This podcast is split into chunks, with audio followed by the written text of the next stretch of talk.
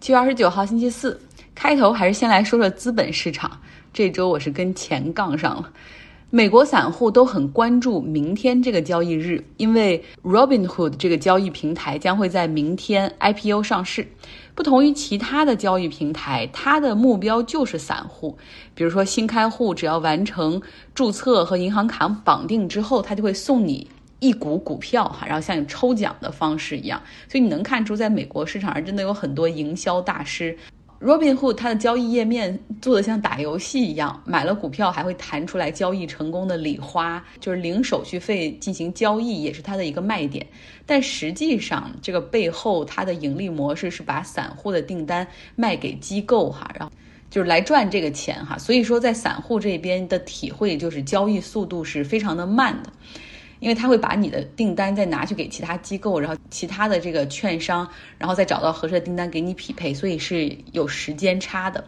去年呢，他们又成为散户博弈华尔街机构的重要平台，那好像给了很多金融小白赚钱的机会。那也许大家还记得哈，就在在散户和机构肉搏游戏驿站这只股票的关键时刻，Robinhood 他却因为他自己平台保证金的问题，暂停了散户对这只股票的交易。结果被质疑是对散户的背叛啊！当然了，他们自己事后站出来也承认了这个保保证金不足，然后同时也是说这个股票太有风险了，我们这样做也是为了保护大家等等。网上虽然有很多反 Robinhood 的帖子，但是一个新的股民、金融小白，他进入市场第一选择还是会开一个很简单的 Robinhood 账号哈。不过他们真的就是不是特别好。我昨天不是说了吗？我买了腾讯，好像买成功了，但是这个交易的所有波动都在美国的交易时间，那我就不明白呀。腾讯作为一个港股，这是怎么回事呢？所以今天就向一个金融从业的朋友请教哈，他告诉我说，我百分之百确定你买入的不是腾讯的股票，而是腾讯讯的 ADR 存托凭证，也就是腾讯。拿出自己一部分的股票，在美国的市场上做交易，它和腾讯的股价是一比一的关系哈，但是它的交易时间是在美国。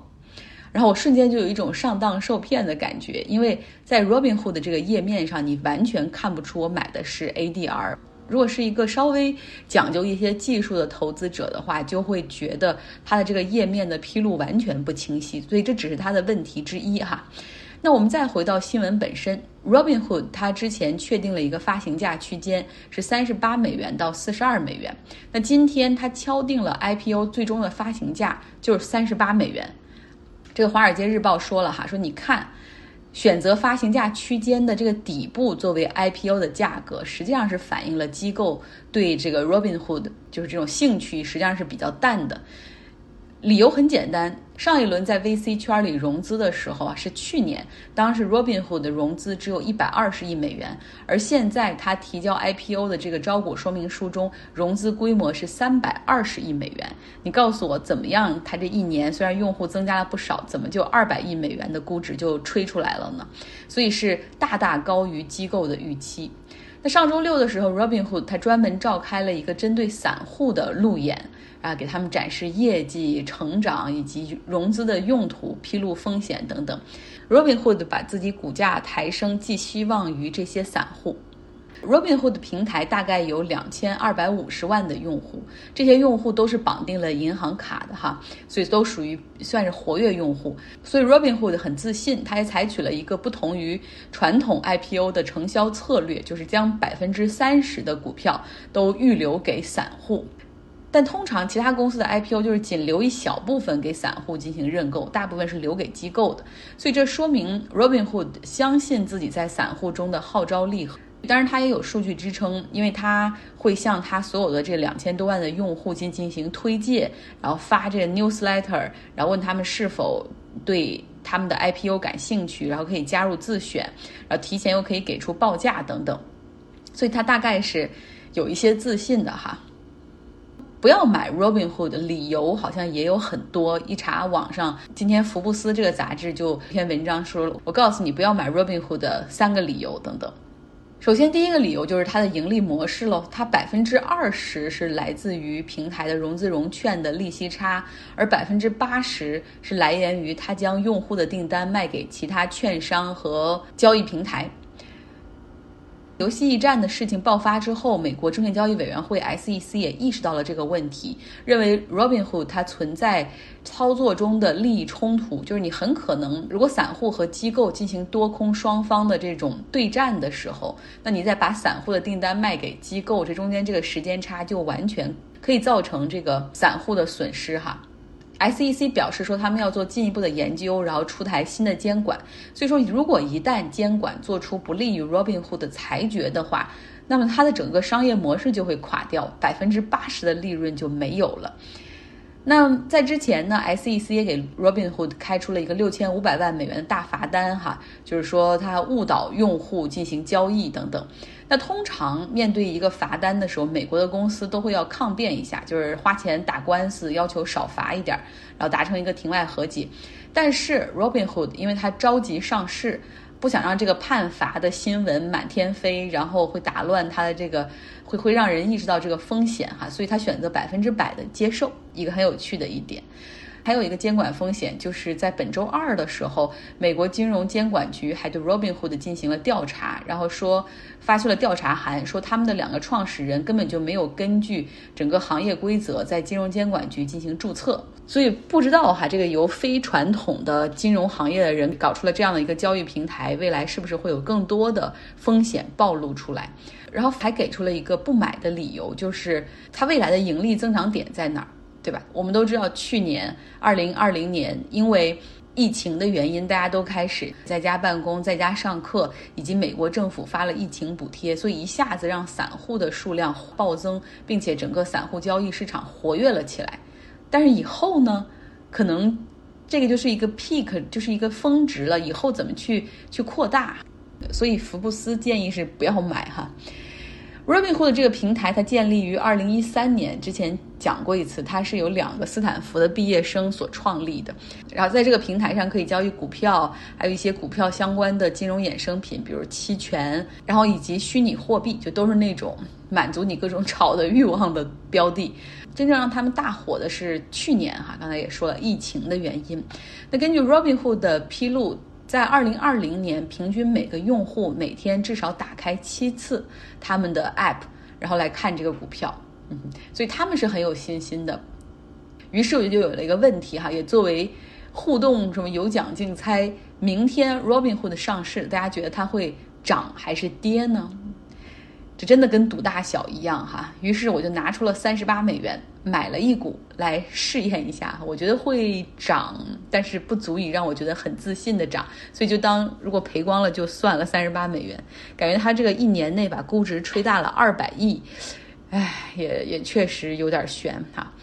好，来到法属领地，位于南太平洋的波利尼西亚群岛。这个法属的领地大概有有一百多个岛屿组成，其中最著名的一个岛屿是塔希提岛，也是度假和蜜月圣地。所以现在大家对这个地方稍微有了一点概念哈。那我们来说新闻本身，法国总统马克龙。正在波利尼西亚进行为期四天的访问。他这次行程开始之初，是大家都预测他主要来到这里是要向法国曾经在这里进行的核实验和核废料的倾泻进行道歉。但是这个道歉并没有预想中的那么直白和诚恳，有点轻描淡写的感觉。马克龙今天说，法国政府欠波利尼西亚人一大笔债，啊，说的虽然声情并茂，但是并没有真正的去。道歉。那法国曾经在一九六六年到一九九六年这四十年间，总共在两个主要的岛屿进行了一百九十三次核实验。那核辐射所造成当地居民的癌症高发，那对此法国从来都没有真真正正的道歉。在当地癌症病例激增的情况下，他们只给过一次赔偿。哈。那据法国媒体报道说，有多个法国组织一直在为波利尼西亚人去争取关注和索赔，因为呢有记载的其中一次核实验，至少有十一万当地居民是暴露在核实验的空气辐射之中，而且这个现在的跟踪研究表明，核辐射不仅伤害了那一代人，很多疾病也是会遗传给子孙后代。那么，法国在波利尼西亚做的事儿真的不地道。他们在一九六六年到一九七四年期间是进行这种空中的核爆实验，那当时遭到了国际社会的强烈指责。压力之下，他们决定啊终止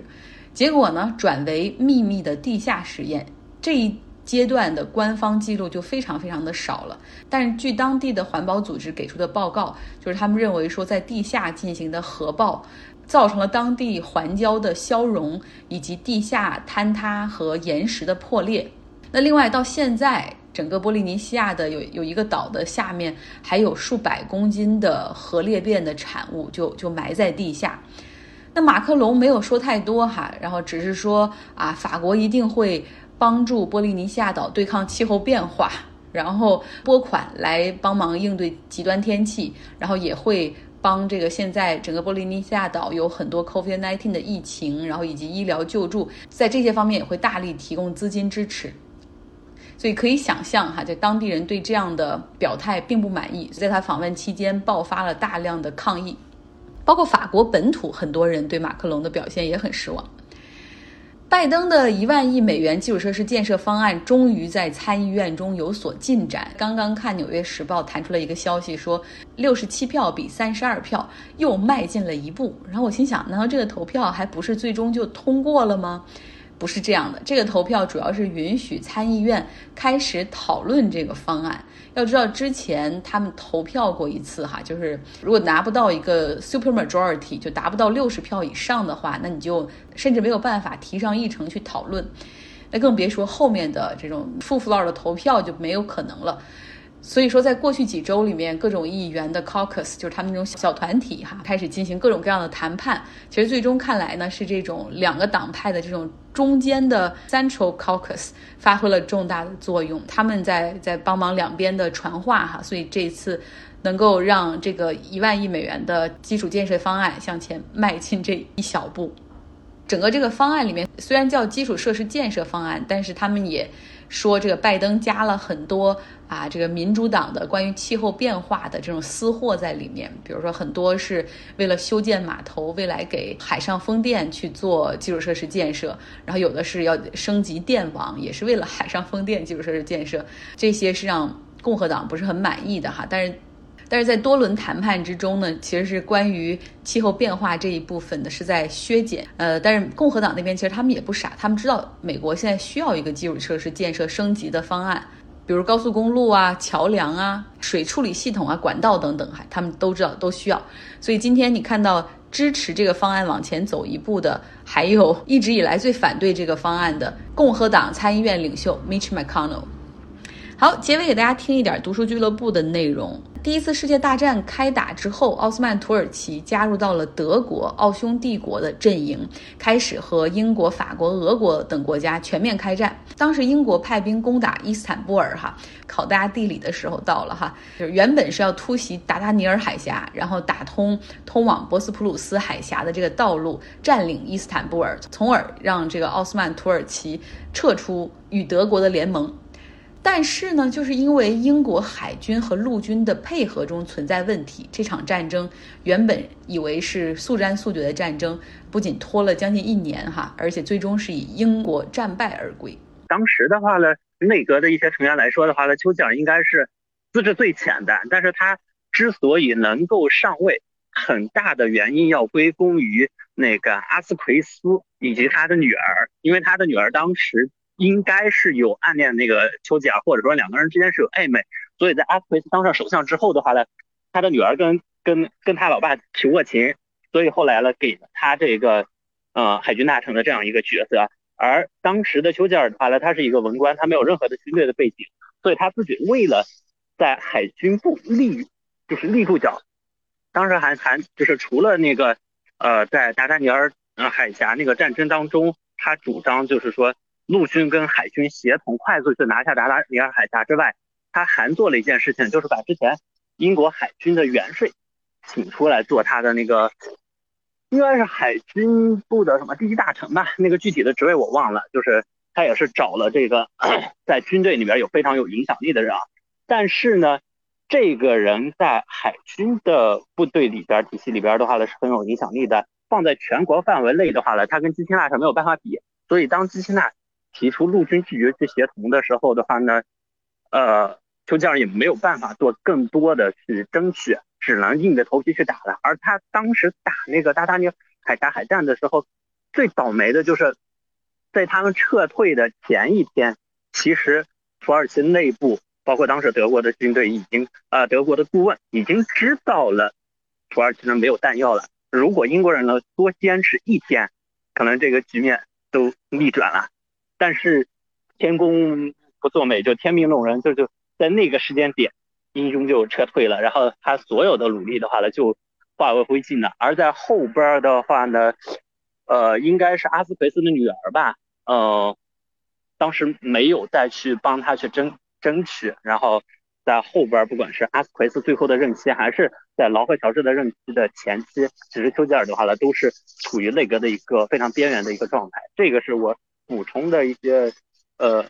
就是关于他当时做一些决策的背景吧，这样可能大家能更能理解当时朱吉尔的一个状态。就是丘吉尔，他作为一个那个文官大臣，他和海军军官之间其实矛盾很大。他有的时候下了命令，然后那些人根本拒绝执行，不听哈，认为说你根本不是你没有上过前线，你没有这种经验，你凭什么替我们做决定？最后是我们的人哈，要要去这个冲锋陷阵。但是在这个过程中，你更能够看到陆军和海军之间的矛盾。比如说，这个基辛纳一开始是拒绝呃提供陆军的支援。也整理了一下两个战争，我觉得这两个战争的里面有几个点，是不是也应该关注？一个就是，首先他们这个战略这一块儿就有问题。其实刚才说到丘吉尔在这个这个战争里面有哪些地方做的是对的？首先，他他提出来的政战略就是对的，他认为应该海陆并进。根据达达尼尔海峡这个地理特点的话，它是长六十一千米，最窄处好像只有几千米。也就是，如果是只凭海军作战的话，它很容易被两岸的呃那个炮火去攻击交叉，然后甚甚至最窄的地方就是整个就会被两岸的炮火覆盖，所以仅凭海军是很容易被对方的那个布的雷所阻碍的，就必须要陆军先拿下两岸的这个炮火，才才能保证。嗯，海军能够顺利的进入到这个海峡里面去，但是他们当时陆军那边坚决不拿出兵，因为他们说西线那边堑壕战都不能够派兵过来。呃，这边海军呢，那又又最后决定听前线的吧，那个前线的卡登就做出了这样一个让人让很奇怪的决定，就是大量的舰船我们久而攻之，结果久而攻之。去了之后，天公不作美，停了几天。也就是刚才张浩同学提到的这个卡登呢，当时这个京城也处于崩溃的状态。还有一个卡登做错的地方就是，他雇佣了一些平民的雇员，他不愿冒炮火去扫雷，所以他的扫雷工作做得也很糟糕。嗯，他在三月十七号，卡登说三月十七号发动总攻。但是他忧心忡忡，吃不下睡不着，然后丘吉尔就让他三月十八号发动总攻。那么就在这个三月十八号发动总攻的这个这个时候，他们损失非常惨重。虽然损失惨重呢，但是他们就是卡登他们这一块儿还是觉得有信心能够三四天能够再次进攻。好，这后面又有一个点。没有用好，就是丘吉尔在这个地方没有处理好。就是三月十九号，嗯，他们截获了一个情报，称德是德皇发出来的，说他们的弹药用光了。丘吉尔和费希尔呢，他们都知道这个情报，但是出于保护信息源，没有对内阁和前线的指挥官说这个信息。其实这个信息应该告诉他们的，这样就可以让卡登呢，还是他们有一个信有信心能够继续前进。结果。没有告诉他们三月十八号他们的伤亡，呃，就让这个指挥官，其实当时这个指挥官已经不是卡登了，是他的这个一个副手，非常的沮丧，他也不知道三月十八号的那个大量的伤亡是一个偶然事件，所以他们就选择了另外一个，做了另外一个选择，把这个任务交给陆军，其实就是这是一个非常错误的，因为陆军后来登陆战就造成了后面的后面那个加利波利战争。开始，因为加利波利战争打了将近从四月份打到第二年的一月份，基钦纳亲自去带领撤退，这个伤亡人数二十五万。其实当时他决定交给陆军之后，他就准备撤退了。其实这个时候，嗯，就丘吉尔做的非常好，就是让他们继续，一定要继续，一定要继续，一定要坚持。但是，呃，首相也没有做出指示，丘吉尔也没有能说服呃前线的这个指挥官。最后都是徒劳无功。其实当时他们离战斗胜利只有几小时。如果指挥官第二天能够继续战斗的话，就发就会发现，其实敌人已经不见了，他们也没有弹药了，他们也会撤退。但是就是在这样一个关键的时候就撤退了，真的是非常非常的遗憾的一件事情。好了，今天的节目就是这样，希望你有一个愉快的周四。